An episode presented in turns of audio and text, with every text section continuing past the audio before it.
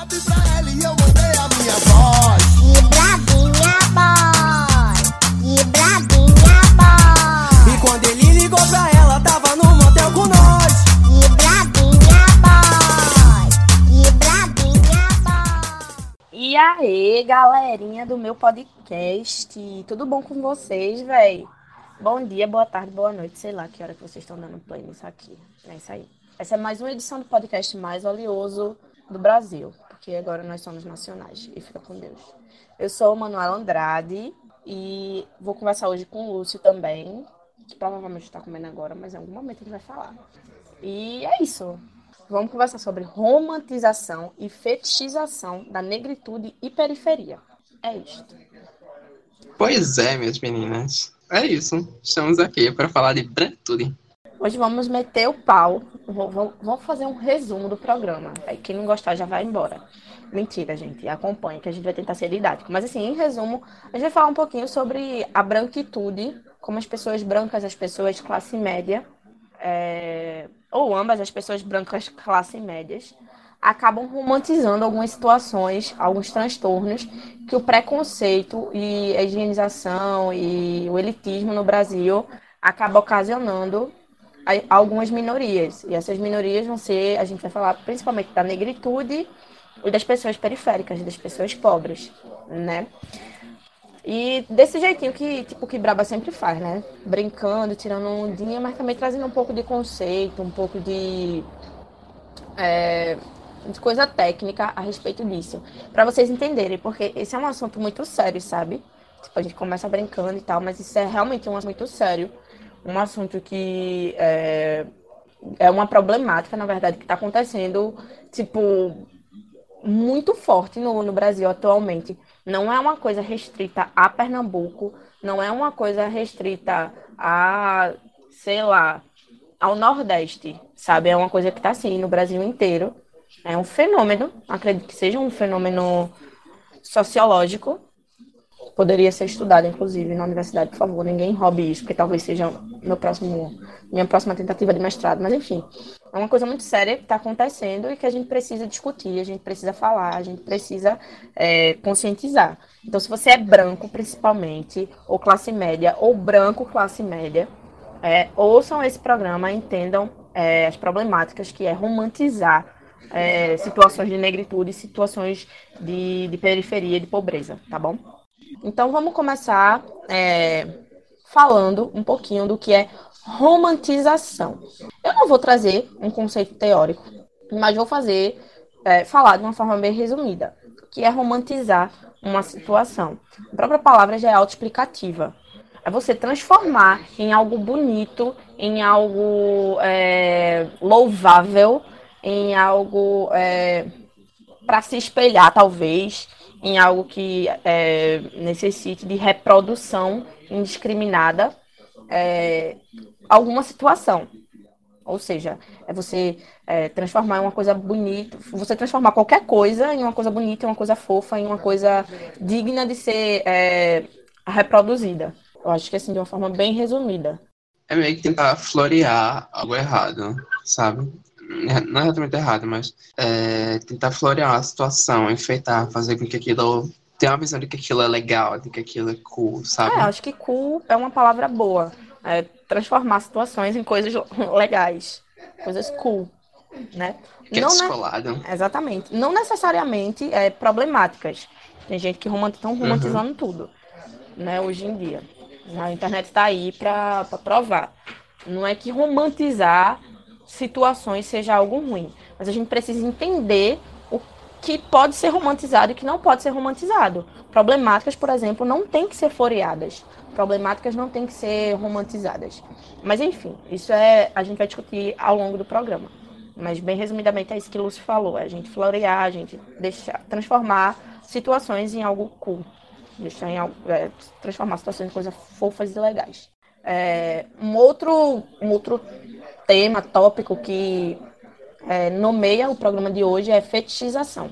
Inclusive é uma palavra difícil para mim, que sou cheia de piercing na boca. Mas enfim, é, o que é fetichizar? Fetichizar já vem essa coisa bem erótica, né? É, erotizar. é, transformar em algo ah, desejável, talvez. É, sexualizar situações. Eu acho que não é somente sexualizar, porque o fetiche, ele não é somente da ordem do sexo. O fetiche é, não é exatamente sobre sexo, sobre penetração, enfim. Eu acho que, isso é algo que eu acho que, é, olhando para a pauta, eu acho que é algo que vai ser recorrente, que eu vou falar bastante aqui, é que isso, na verdade, é mais, muito mais uma relação de poder. É você exercer poder sobre alguma coisa, e essa questão do fetiche, eu acho que é meio que você ter poder sobre um objeto, no caso, sabe? A gente vai discorrer mais sobre isso, mas eu acho que perpassa essa ideia, de, tipo, da branquitude, exercer poder sobre a negritude e ter as pessoas negras como objeto sobre o qual elas têm poder. E tem também, assim, uma extensão, né, da, da negritude, também se tratando de situações de periferia, de pessoas mais pobres, né? Uhum. Porque existem... É, esse, o recorte de classe também entra, né?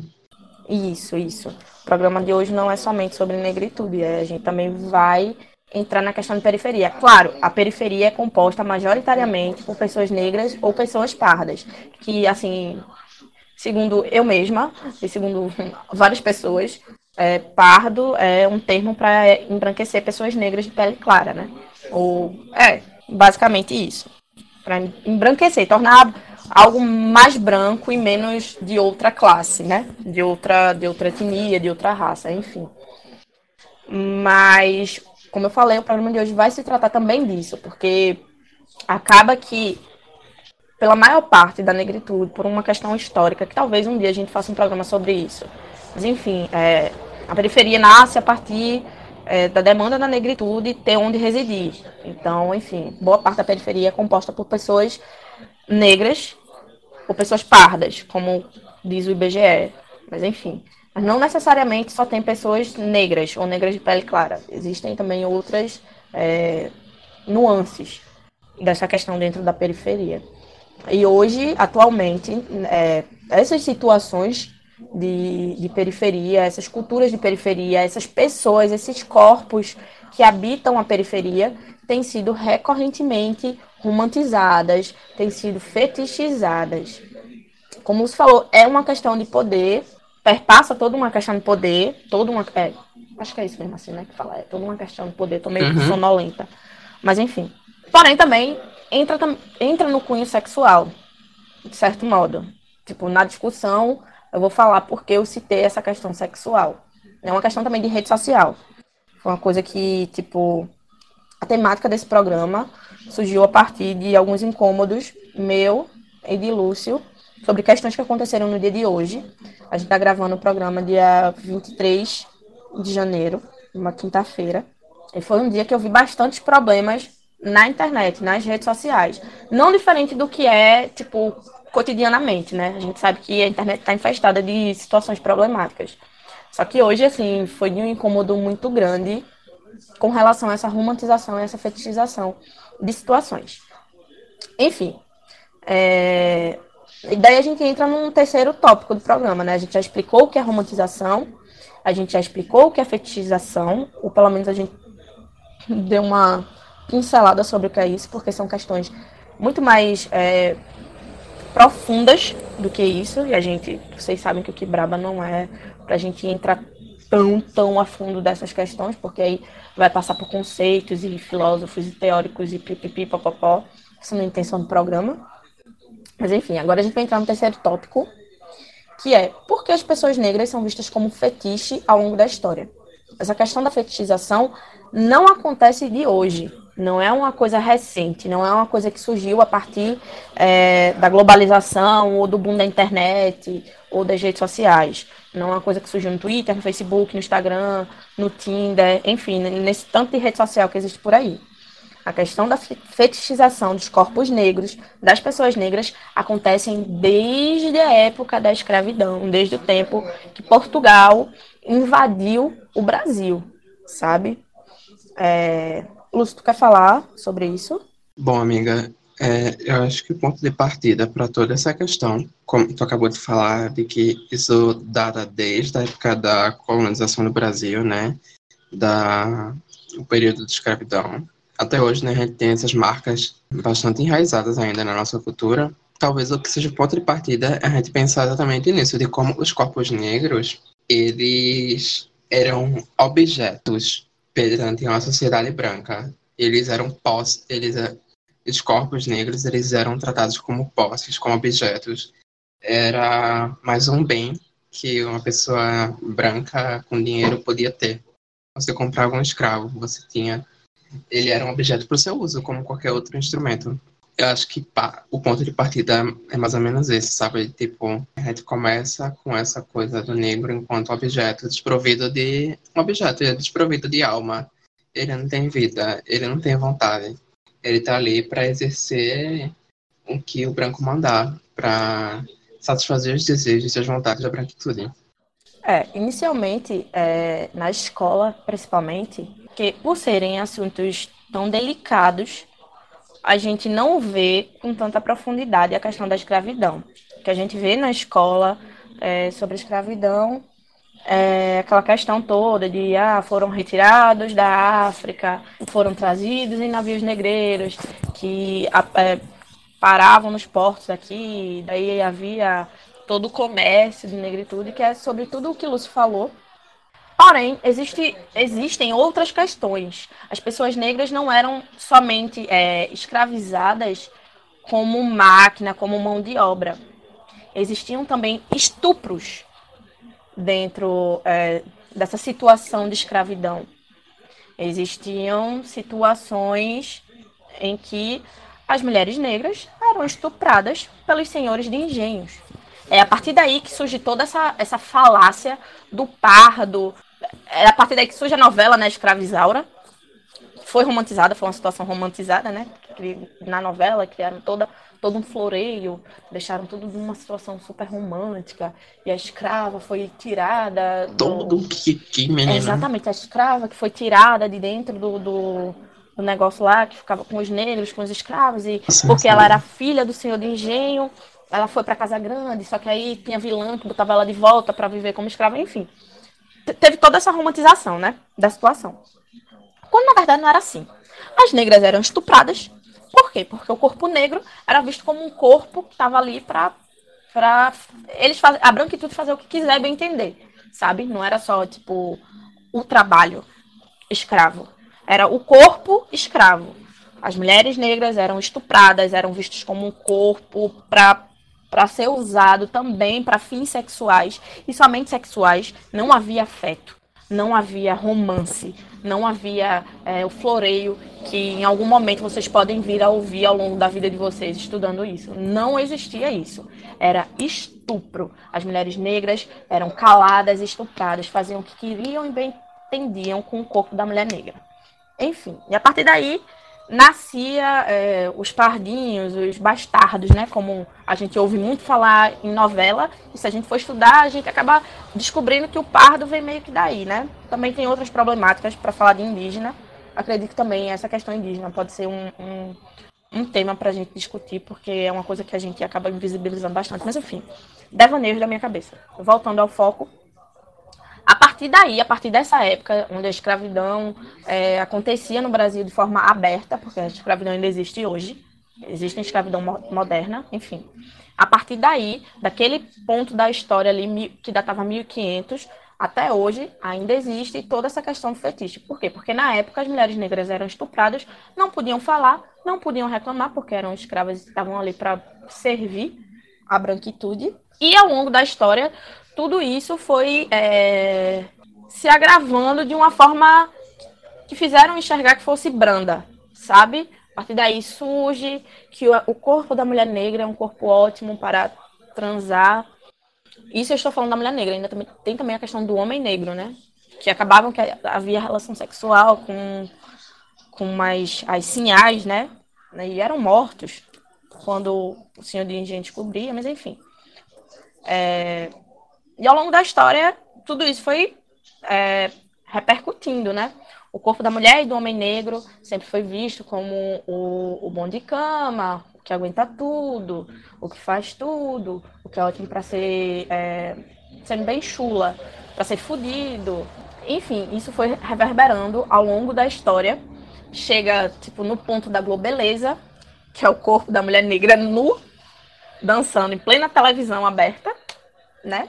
Isso é uma, uma questão de fetichização do corpo negro, onde a mulher negra até então era vista na televisão, acho que desde os anos 80, talvez, não tenho certeza de quando data a globeleza. Mas, enfim, é, a gente viu o corpo da mulher negra, tipo, abertamente, dançando na frente da televisão da gente. E era super normal. Enquanto a gente não via essa mesma mulher negra, sei lá, numa novela, numa posição de protagonista, sendo mocinha, sendo fofinha. Tanto que quando a gente tem uma prostituta numa novela, quem foi? Foi a Camila Pitanga, negra, sabe? Isso tudo é uma violência estrutural que vem reverberando ao longo dos, dos, dos anos, dos séculos, mas que começou lá em 1500 com essa questão é, dos estupros e tal.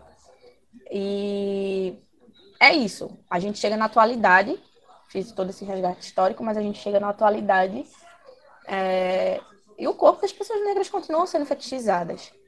É, quantas vezes vocês já não ouviram uma piadinha referente ao falo do homem negro? Com relação ao tamanho do pênis do homem negro.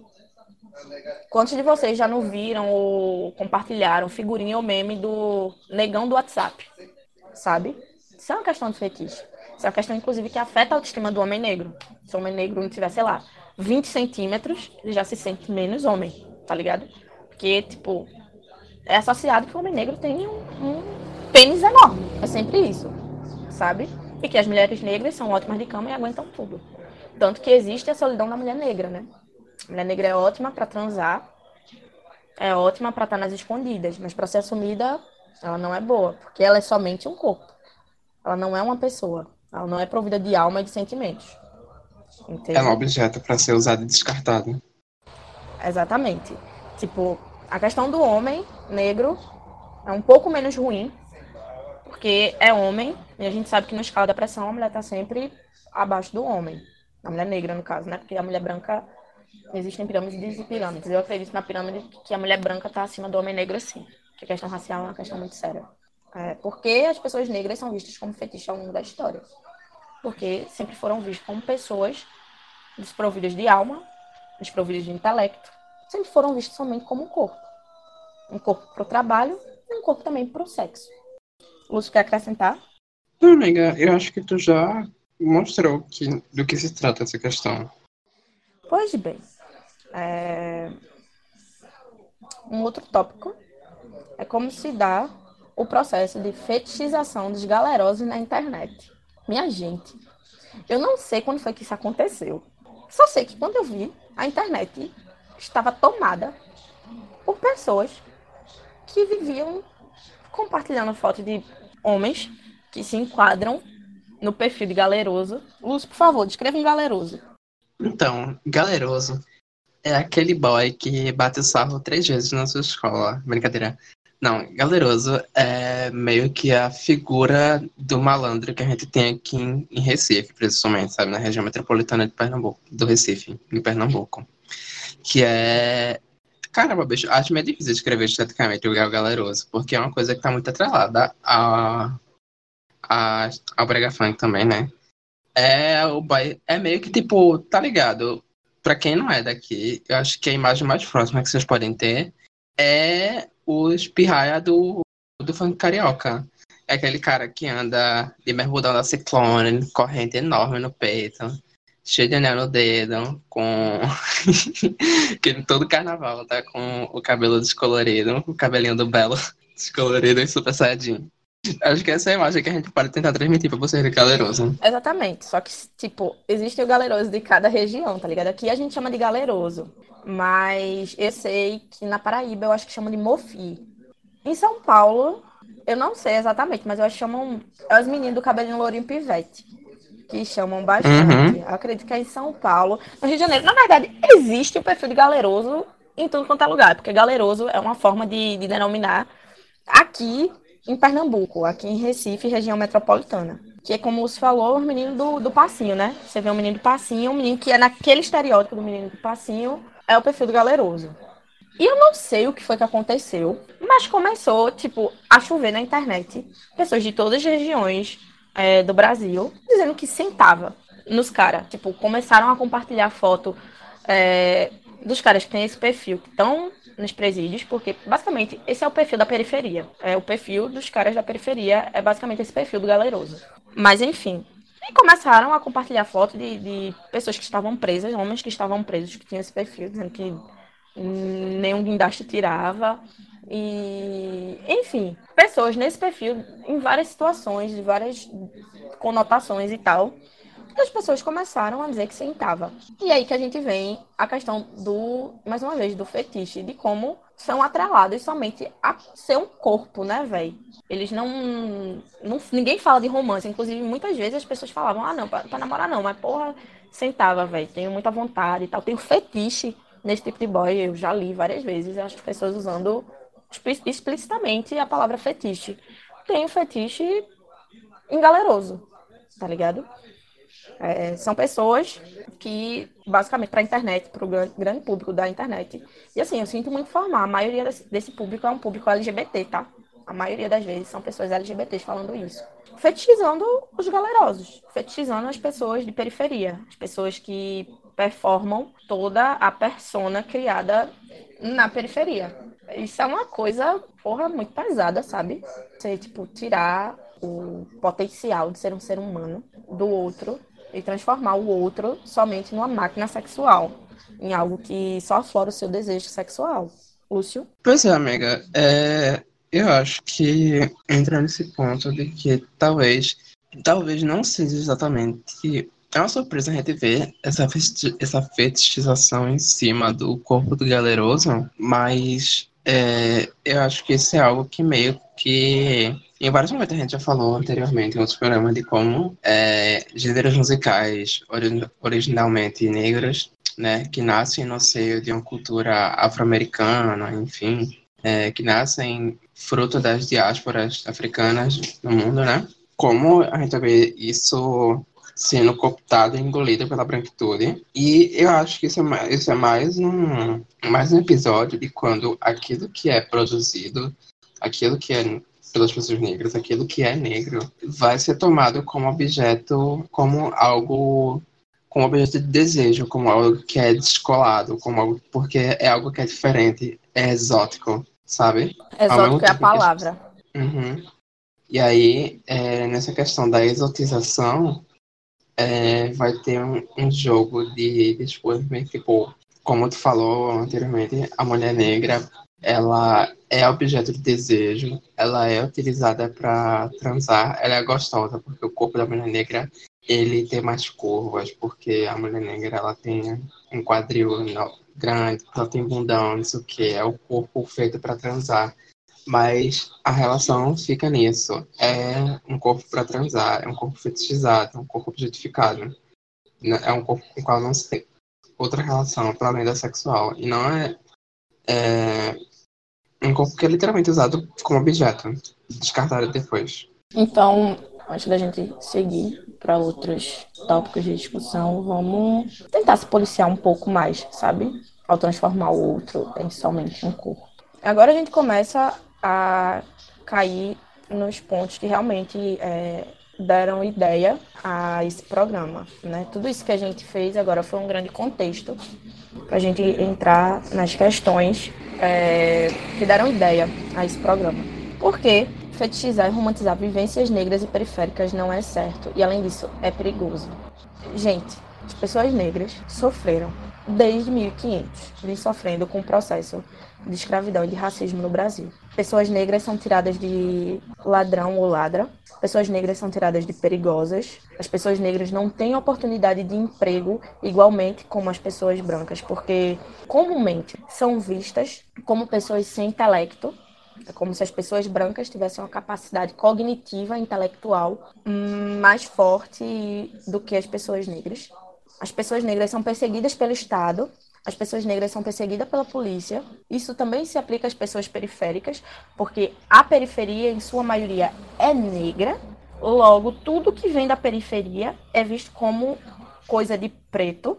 Claro que as pessoas brancas de periferia é, têm um privilégio é uma palavra muito forte, mas eu vou usar privilégio. Tem um privilégio sobre as pessoas negras de periferia. Ambos sendo de periferia, a questão racial vai pesar mais na hora de ser discriminado. Mas pessoas periféricas não têm acesso a uma educação de qualidade. As pessoas de, de periferia não têm acesso à cultura.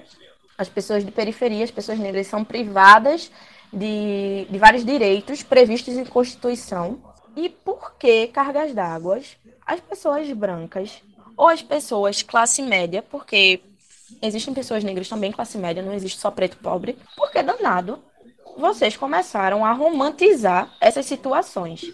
Vocês começaram a se vestir, a se trajar como pessoas pretas ou como, ou como pessoas de periferia. De onde é que vocês tiraram que isso é legal? Que, tipo, transformar, abrir a boca para, tipo, você morar em Boa Viagem ou você morar, sei lá, numa região de, que só tem classe média, você viver dentro de um prédio, você nunca passou fome na sua vida, você nunca chegou perto de passar fome na sua vida, você nunca viu um amigo seu sendo morto sendo preso. De onde foi que vocês tiraram? Se é legal, tipo, começar a, a se portar nas redes sociais como se fossem é, pessoas que vivem nessa realidade. Ou abrir a boca dentro da universidade para dizer, ah, não, sou pobre, velho. De onde foi que vocês tiraram isso? Porque o que eu mais vejo na, o que eu mais vi, na verdade, nos meus quatro anos de graduação, foi gente dizendo que, que era pobre porque não tinha dinheiro para, sei lá, comprar o, o último iPhone que, que, que, a Apple lançou. Ou porque não ia conseguir fazer uma Eurotrip naquele semestre. Mas no semestre seguinte estava fazendo Eurotrip.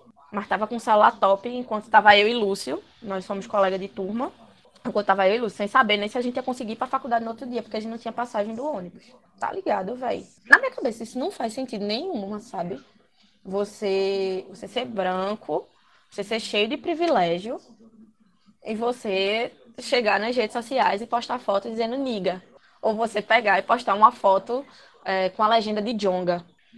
e as, as músicas de Jonga são sempre muito políticas. Uma coisa é você, sei lá, postar uma legenda de Jonga, tipo, de, de uma música leal de Jonga, por exemplo. Mas você vai lá e posta uma foto sua, você branco, você classe média, postando fogo nos racistas. Vocês entendem que pessoas brancas são racistas estruturalmente, né? Porque usufruem de privilégios advindos da opressão das pessoas negras. A partir do momento que você usufrui de um privilégio oprimindo outra pessoa, e se esse caso for uma pessoa negra, for sobre a, a negritude, então você é, é, racista estruturalmente. Você pode não ser diretamente, sabe? Explicitamente. Mas indiretamente, estruturalmente, você é racista, tá ligado? Então, velho, é uma coisa de, de, de, tipo noção, tá ligado? Você, por algum motivo, viajar e começar a se portar nas redes sociais como se fossem pessoas negras, ou você só andar com pessoas negras e você achar que você é negro porque você só anda com pessoas negras. Ou você ter uma pessoa de periferia no seu círculo social e você achar que isso te dá respaldo para dizer que você é, é, pobre, ou porque você visitou uma favela uma vez na sua vida, você dizer que conhece todas as quebradas do Recife e, e é isso. Lúcio, por favor. Então, eu acho que a minha resposta, ela meio que vai entrar já no próximo tópico. Então, eu queria que tu falasse dele logo, porque aí eu já arremato tudo. O próximo tópico é por que essas práticas estão em alta. Lúcio, você pode começar. Daí eu finalizo. Tá. Então, a gente parte do, a gente falou de como isso tá. A Manuela falou de que o racismo é uma opressão estrutural, né? Como isso tudo tá, tá relacionado numa questão de poder. E aí, é, o poder nesse nesse momento aqui ele entra no seguinte sentido. A partir do momento em que a branquitude vê essa performance de negritude como algo você porque ah porque sei lá você tem os vamos lá tem os rappers né é um gênero musical majoritário que surge é, no, que surge da, da negritude na periferia e tal. A gente tem, sei lá, tem Jonga, tem Diomedes, enfim. A gente vai ter esses artistas, assim, essas figuras que são negras.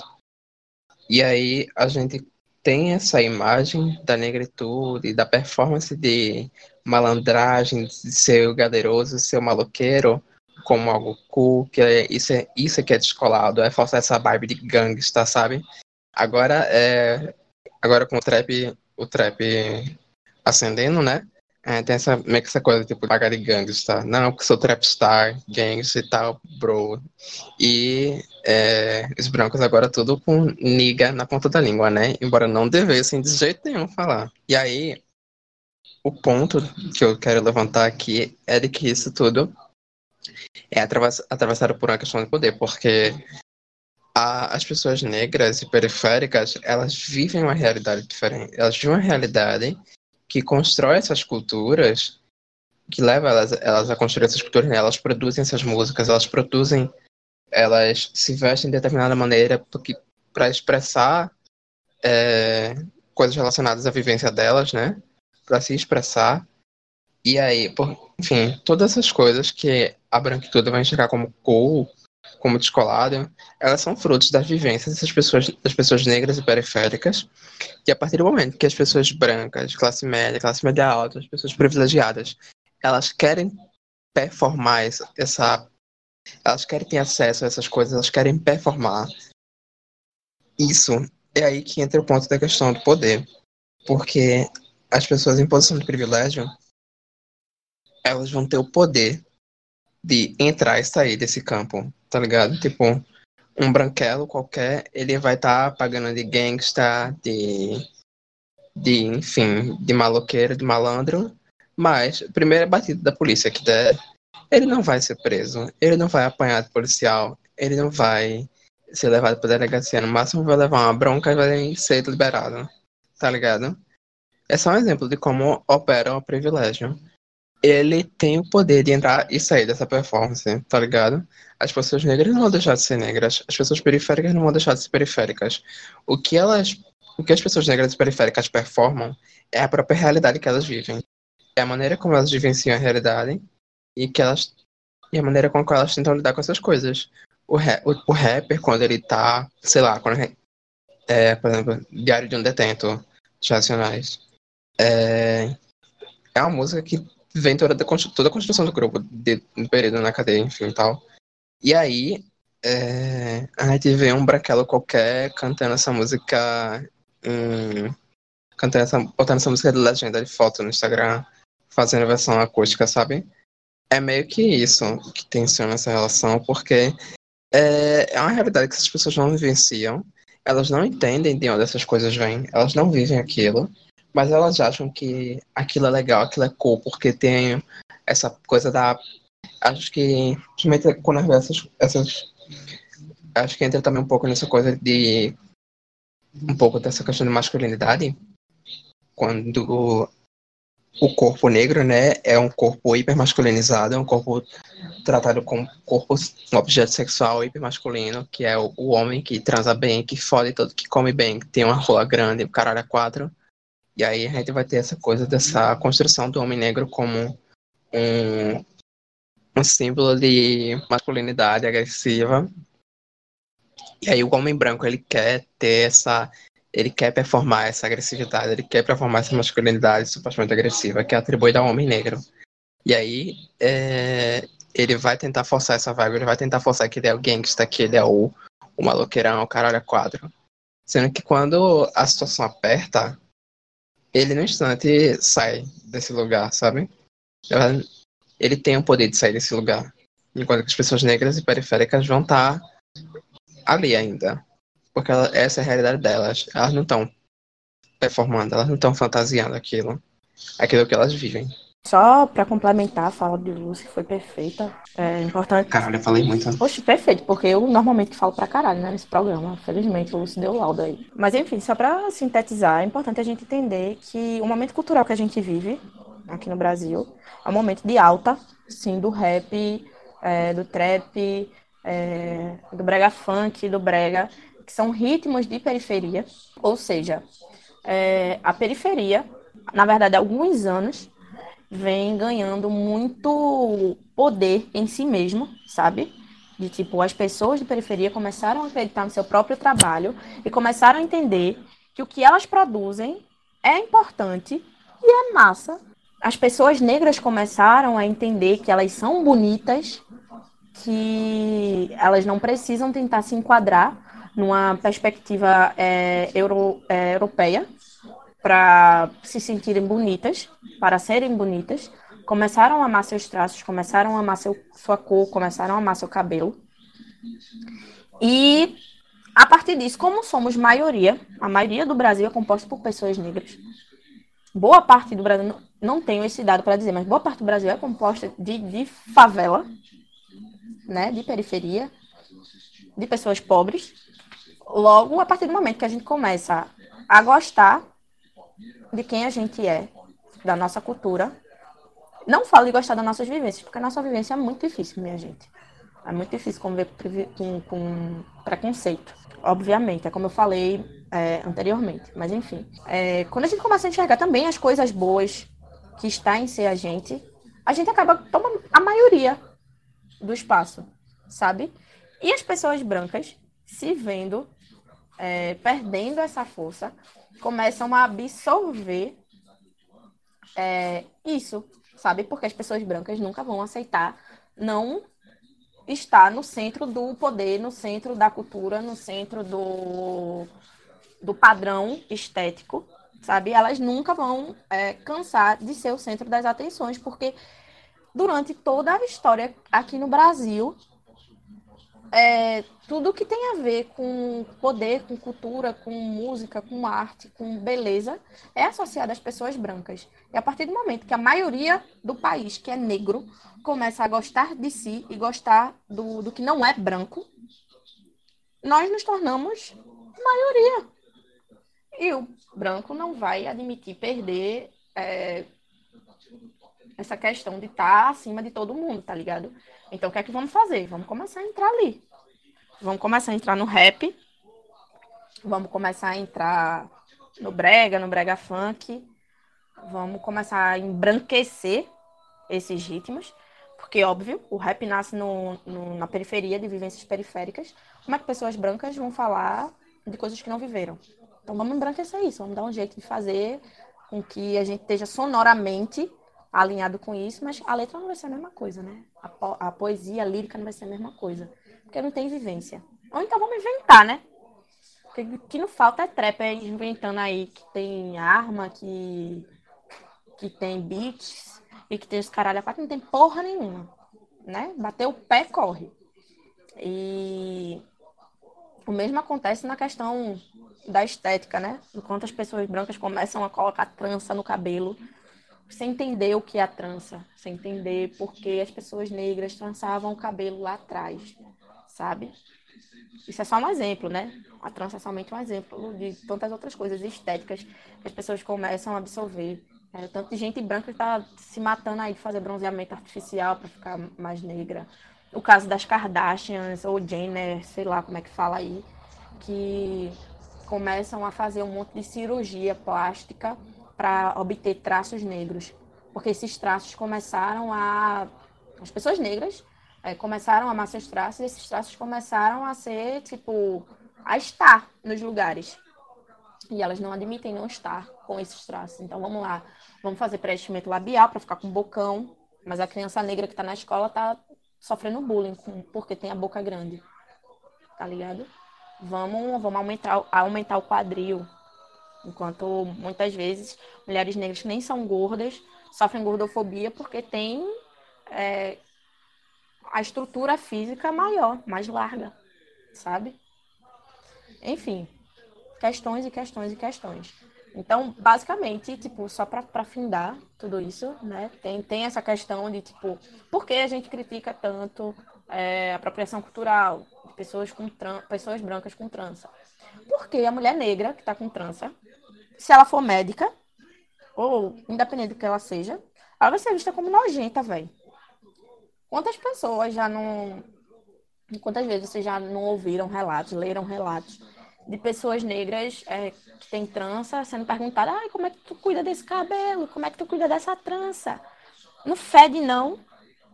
Ou quantas vezes vocês já viram pessoas negras é, associando pessoas negras têm seu cabelo black power associados à, à imundície, a uma coisa que não é limpo, que não é lavado, tá ligado?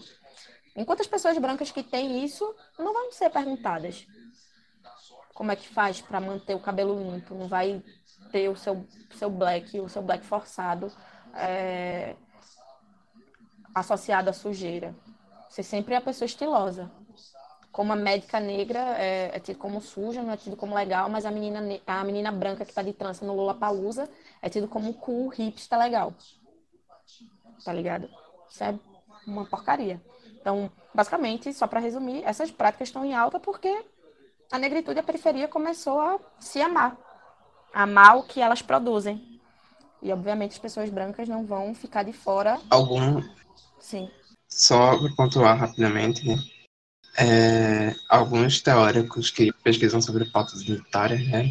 Alguns militantes também, então mais esquerda, comentam que é, o capitalismo, ele, quando a gente discute pautas identitárias, é, a gente precisa ser bem consciente de onde a gente está pisando, porque no fim, quando a gente começa a tensionar a estrutura, quando a gente começa a bater de frente com, com essas opressões estruturais, quando a gente começa a questionar e tentar derrubar elas, o capitalismo ele se vê ameaçado. E aí, caso, nesse caso, né, o capitalismo branco se vê ameaçado e copta essas pautas, ele engole essas pautas, sabe? Para manter elas sob controle. Por exemplo, a mesma coisa é quando a gente vê uma, uma marca que vai fazer uma marca que é, vai fazer propaganda voltada para um público LGBT ou a marca que vai fazer uma linha com um trapper, uma linha de roupa com um trapper. Essas coisas, essas pautas identitárias, quando elas começam a atacar o sistema, elas vão ser engolidas pelo próprio elas correm o risco de ser engolidas pelo próprio sistema para serem mantidas sob controle. É basicamente meio, meio que isso que acontece, sabe? Quando a gente começa a questionar o porquê das pessoas negras serem objetificadas, é, quando a gente começa a atacar a estrutura de poder que mantém as pessoas negras em posição de sub, ai, em posição de inferioridade, né, em posição de serem subjugadas, é, o capitalismo branco ele vai tentar engolir essa, essa, as nossas pautas para manter isso sob controle. É, justamente, tipo, esse lance de do capitalismo. É, o capitalismo é branco e a mídia também é branca.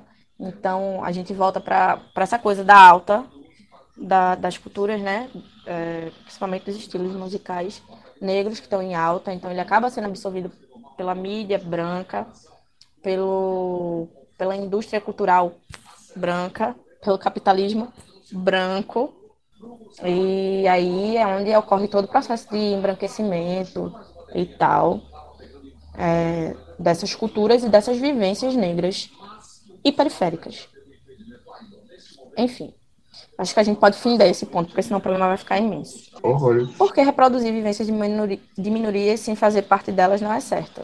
Então, a gente volta para o que eu falei lá no começo, né, velho? Como é que você nunca viu é, um amigo seu não concluindo a escola porque o tráfico, porque o vício em drogas é, engoliu ele? Ou como é que você nunca viu um amigo ficando esquizofrênico por causa de drogas. Como é que você nunca viu uma pessoa que estudou com você, um amigo, é, sendo assassinado por causa do crime que acontece dentro das periferias, da criminalidade alta dentro das periferias. Como é que você nunca viveu isso? Como é que você nunca viu isso? Como é que você nunca passou fome? Como é que você nunca foi destratado em um ambiente de trabalho? Como é que você nunca viu como é que você nunca passou por alguém te chamando, sei lá, de macaco, por exemplo, ou de você ver seu pai sendo chamado de macaco, sua mãe sendo chamada de macaca? É, como é que você nunca perdeu uma vaga de emprego para uma pessoa branca menos qualificada que você? E, tipo, você quer fingir que você é aquilo. Não faz o menor sentido, sabe? Você não viver as dores de ser de uma minoria mas aí você quer viver as glórias de ser de uma minoria. Abrir mão dos privilégios, você não quer. Mas é, absorver é, o que tem de glorioso em estar dentro dessas minorias, aí você quer. E você só quer estar dentro dessas práticas de, de, de glória, porque hoje está em alta. Mas Quando não era uma coisa que a gente aceitava, que a gente se aceitava, que a gente se amava alguns anos atrás, porque esse processo de empoderamento é uma coisa recente.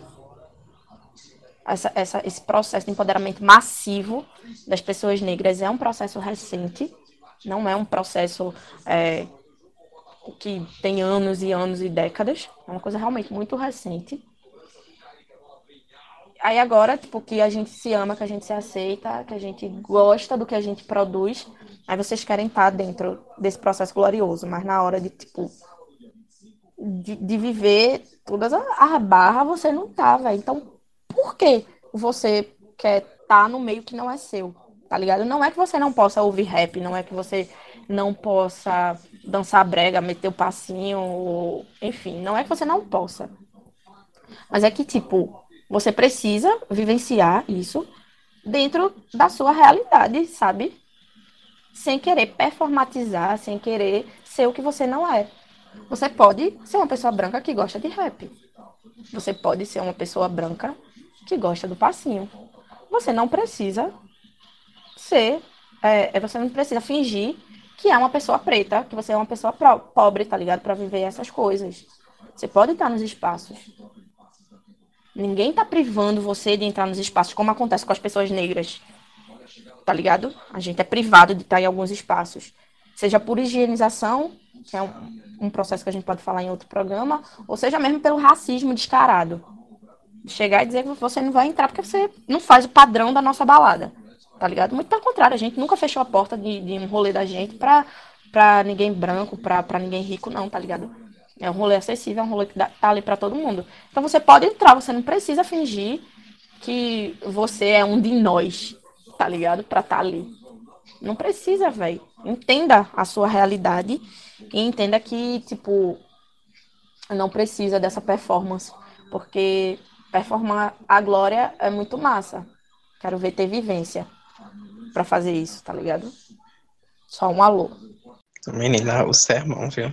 E aí, Lúcia, quer complementar o porquê reproduzir vivência de minorias sem fazer parte dela não é certa? Não, amiga, eu acho que tu já deu o laudo, sabe? Porque é justamente sobre você querer se apropriar, você querer fazer uso de objetos culturais, de uma estética, de palavras, enfim, de toda uma herança cultural é, da qual você não vivencia na sua vida cotidiana, sabe? É você querer construir um personagem naquilo ali, sabe?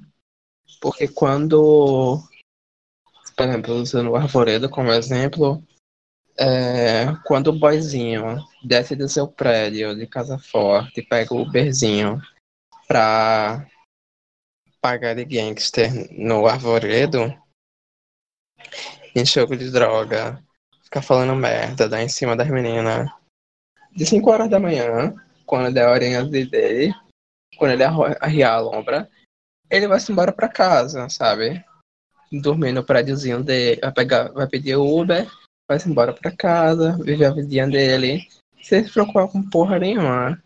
Enquanto isso, os boy esperando, os, os boy, no caso, os boy galerosos mesmo, é, se embora, pegar ônibus, torcer pra não levar baculejo na rua até em casa, porque sabe-se lá o Deus que a polícia faz com a juventude negra, né?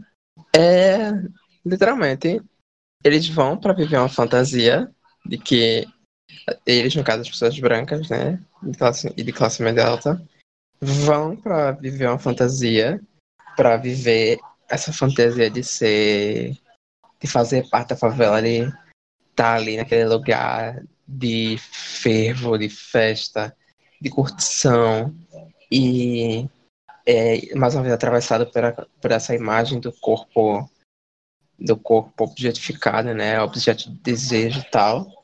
E aí, depois que ele se sacia, ele vai-se embora. Ele volta para a realidade dele, para a realidade segura dele, para a realidade privilegiada. Se bem que, né, é. Assim, eu tô usando exemplo, mas, tipo, por exemplo, uma pessoa como a Manuela falou mais cedo, uma pessoa branca utilizando trança, ela detém, ela continua detendo os privilégios dela de branca, sabe?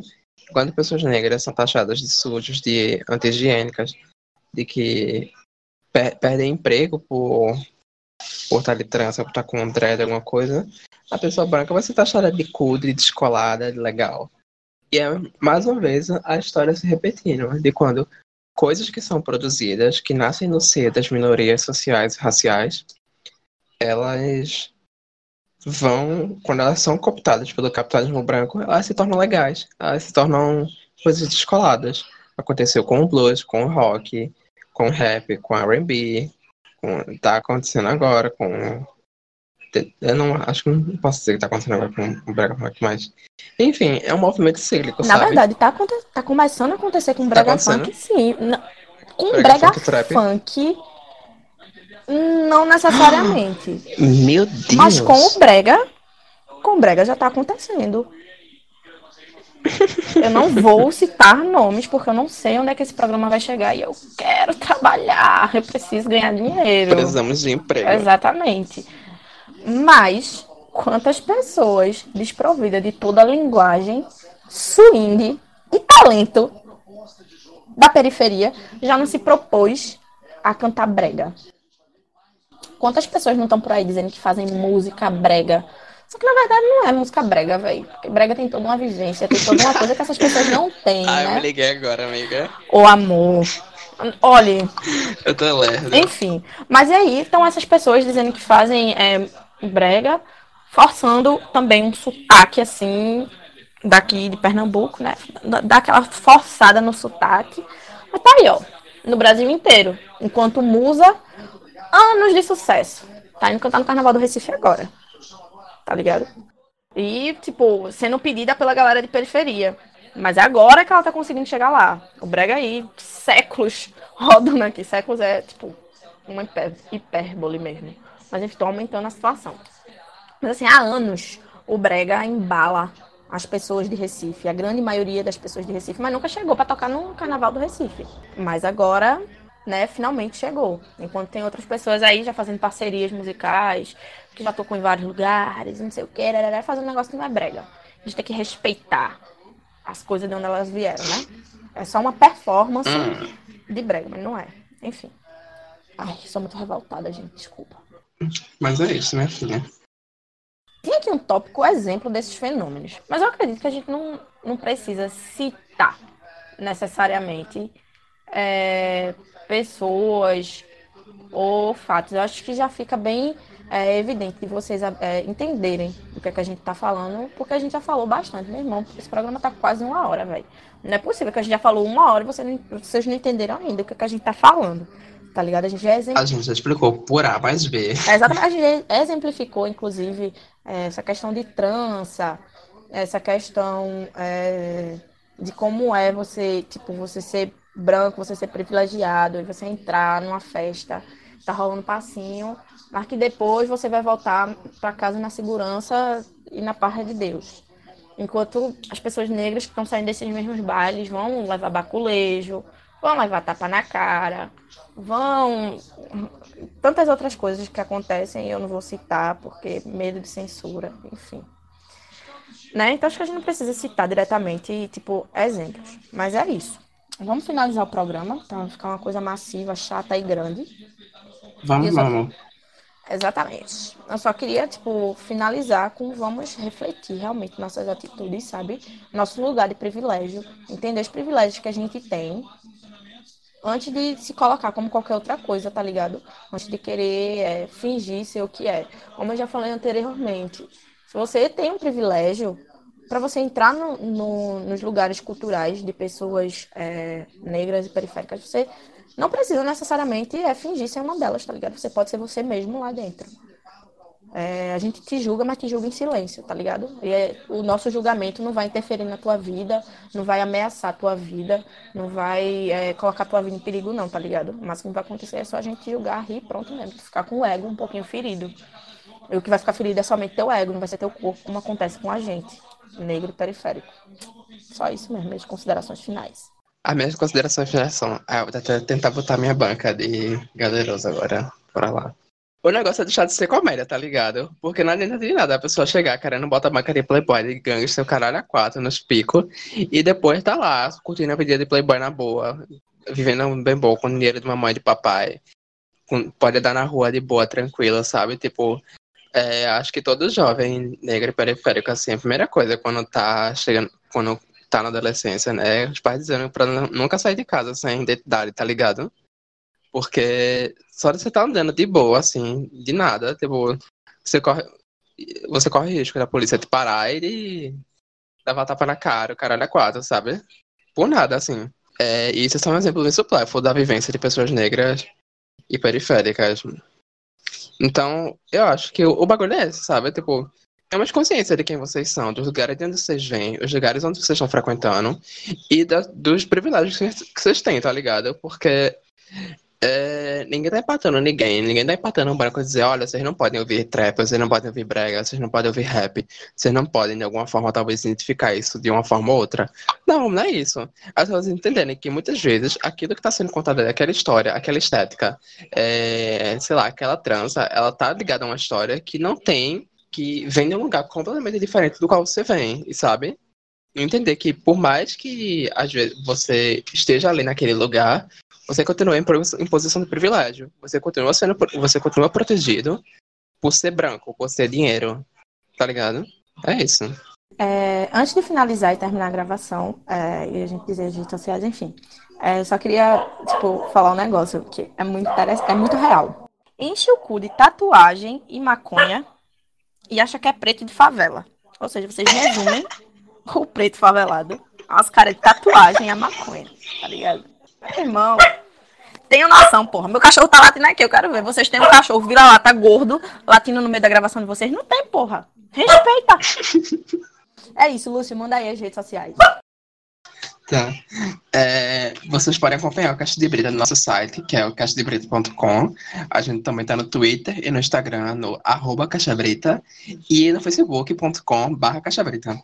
Siga a gente lá, que tem todos A gente sempre tá comentando novidades. E no site tem todos os episódios de Que Brava, matérias, inclusive esses dias, pra quem estiver vendo agora nesse sábado. Acho que é 22 sábado, né? Não, 22 não, 23. 25. Sábado é 25. Sábado é 25. Meu Deus. Não, amiga, a gente tá na quinta, 23. Sábado é Amigo, já 24. é 25. Sábado é 25. Quinta Tá. 23, sexta 24, sábado 25. Ah, tá. Meu Deus, olha a leseira. Se você está ouvindo no sábado 25, vá lá no site pra ver que tem crítica de Manuela sobre um filme que tá concorrendo ao Oscar. Os dois papas. Vamos ver essa crítica dessa menina ex-católica. Olhe, e vai ter mais programa falando sobre essas coisas aí de, de, de cinema, viu? Porque o, nós, é, Vem nós é de favela, mas, e nós é pobre, mas nós sabe criticar os bagulho, vamos a gente. É, também quero pedir que vocês comentem as coisas da gente, que vocês sugiram coisas pra gente. A gente tá num processo de planejamento do que vai ser o Quebraba 2020. A gente quer trazer novidades pra vocês, mas vocês sabem, tipo, a gente já comentou várias vezes que a gente ainda não tem estruturas, não tem grana para fazer coisas muito impossíveis e muito elaboradas, mas enfim, dentro das nossas possibilidades e do- dos nossos esforços, a gente vai fazer das tripas corações, corações foi foda, das tripas coração, é, para trazer conteúdos novos e trazer coisas novas, trazer novas possibilidades de fazer jornalismo dentro do pensamento do Quebraba, né? Dentro do- das premissas do Quebraba. Então surgiram coisas pra gente que a gente está aí no processo de planejamento e toda, toda crítica e toda sugestão vai ser muito bem-vinda. É isso, beberes. Daqui a 15 dias a gente Cheiro. volta. A gente parou, deu uma pausinha aí, porque começo de ano sabe como é, né? Mas enfim, estamos de volta, estamos forte. E vocês vão ter que engolir a gente esse ano inteiro, viu? Porque o bagulho vai ser doido. Fica com Deus. Beijo. Fui.